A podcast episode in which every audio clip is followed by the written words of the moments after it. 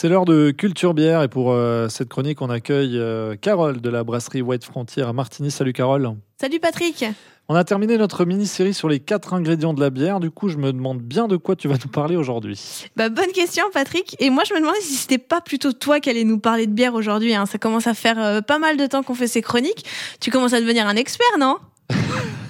Oh là là, le sale coup. Bon, bah, de quoi je vais pouvoir vous parler? Bonne non, question. non, non, t'inquiète pas, j'ai quand même préparé un petit sujet aujourd'hui. On va parler des collabs. Le monde de la bière, en fait, c'est assez ouvert. Hein, euh, et moi, c'est aussi ce qui me plaît énormément dans, dans ce métier. À part certains industriels, aucune brasserie ne vous fermera jamais ses portes.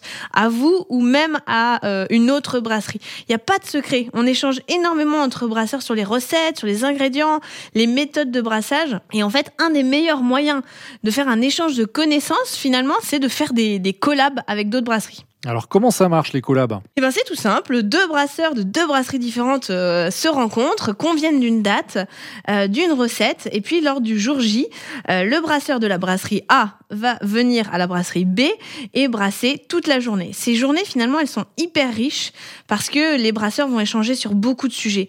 On fait des photos, on discute, on pose des questions et souvent le soir on célèbre la venue de la brasserie euh, dans le taproom de, de la brasserie en question. Il peut même arriver que la brasserie invitée rapporte euh, ses propres bières et qu'on les branche à la pression euh, pour les faire découvrir aux clients. Donc c'est vraiment une fête. Et ça permet de développer de nouvelles techniques Exactement, c'est un échange de connaissances qui est absolument nécessaire pour faire évoluer le monde de la craft. Vous en faites souvent chez White Frontier des collabs avec d'autres brasseries? Bah, on en fait énormément quand on s'est lancé euh, en 2016. Puis euh, le Covid est passé par là et pendant euh, une période de quasiment deux ans, on bougeait plus trop. Donc en fait, il faut vraiment s'imaginer une brasserie dont l'essence même est de fabriquer de la bière pour permettre aux gens de passer des moments conviviaux et inspirants. Du jour au lendemain, on vous ferme votre taproom, plus de rassemblement, les bars doivent également fermer.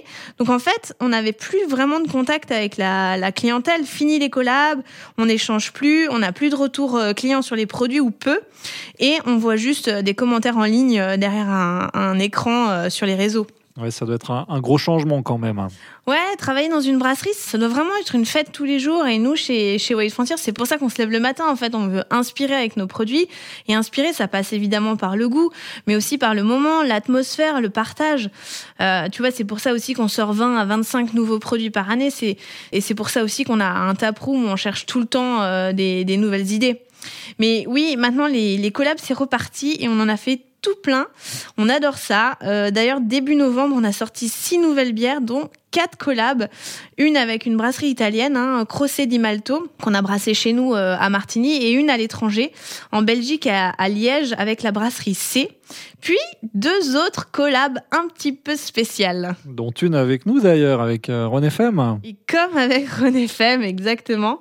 Alors ouais, vous n'êtes pas une, une brasserie, donc euh, voilà, c'est moins habituel, mais c'est vrai que ça paraissait logique de brasser une bière ensemble parce que bah, de une, euh, je fais des chroniques euh, culture bière avec toi, Patrick, depuis combien de temps maintenant? Bon, bah, ça va bientôt faire une année. Hein. Ouais, quasiment, quasiment une année. Et aussi parce que l'année prochaine, il me semble qu'on a entendu dire à la foire du Valais que euh, ce sont vos 40 ans chez René Femme.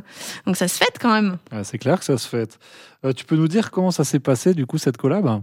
Et ben on a fait un rendez-vous avec une bonne partie de l'équipe René FM pour euh, réfléchir à la recette. On a goûté plein de bières. Euh, ce qui ressortait vraiment, c'était le côté léger mais hyper fruité, sans le côté sucré. Donc on a brassé ce qu'on appelle dans le milieu une juicy session IPA, une IPA faible en alcool et très fruitée, très juteuse. Euh, D'ailleurs j'en ai une ici et euh, on va la goûter si ça te va. Avec plaisir.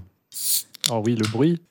On n'a pas mis partout, c'est Voilà, bien. exactement. On n'a pas arrosé le studio. Donc je vais te passer euh, cette bière. C'est la première fois que tu la goûtes, hein, parce qu'on l'a sortie il y a vraiment pas longtemps.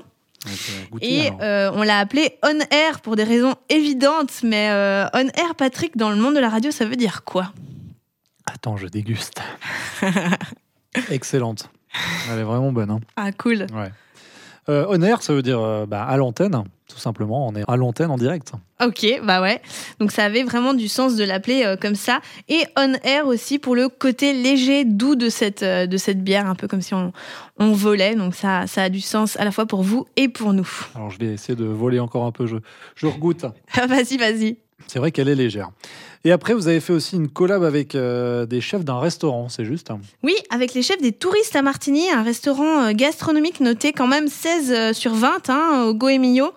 Euh, en fait, des chefs de cuisine gastro et un brasseur d'une brasserie comme White Frontier, ils ont pas mal de similitudes dans leur métier. Ils sont toujours en train d'innover, de tester des goûts, des saveurs, des nouvelles techniques. Ça avait donc du sens aussi de, de faire quelque chose avec eux. Et vous avez brassé quoi? On a brassé une sour, hein, donc si tu te rappelles bien des anciennes chroniques, ça veut dire bière acide euh, aux poires des fruits de Martigny, avec de l'achillée millefeuille, une petite plante qu'on a ramassée à la main dans nos montagnes. Donc c'est vraiment super, ça a un côté un peu cidre, mais à la poire. Et je t'en ai apporté une aussi pour que tu goûtes. Merci, je me réjouis de, de tester ça. Belle collab en tout cas, euh, cette bière euh, Rhône FM. Elle est disponible? Elle est disponible euh, depuis euh, la semaine dernière, euh, ou de la semaine dernière ou il y a deux semaines, et euh, vous pouvez en trouver ben, tous les événements euh, Rhône FM euh, qui vont avoir lieu euh, cette prochaine année et euh, au Tapro Moët Frontière. Ouais, bah, je vous invite à, à la déguster parce qu'elle est vraiment excellente. Bravo, bravo euh, Carole. Merci Patrick. Et merci pour cette chronique. À la prochaine fois. À bientôt.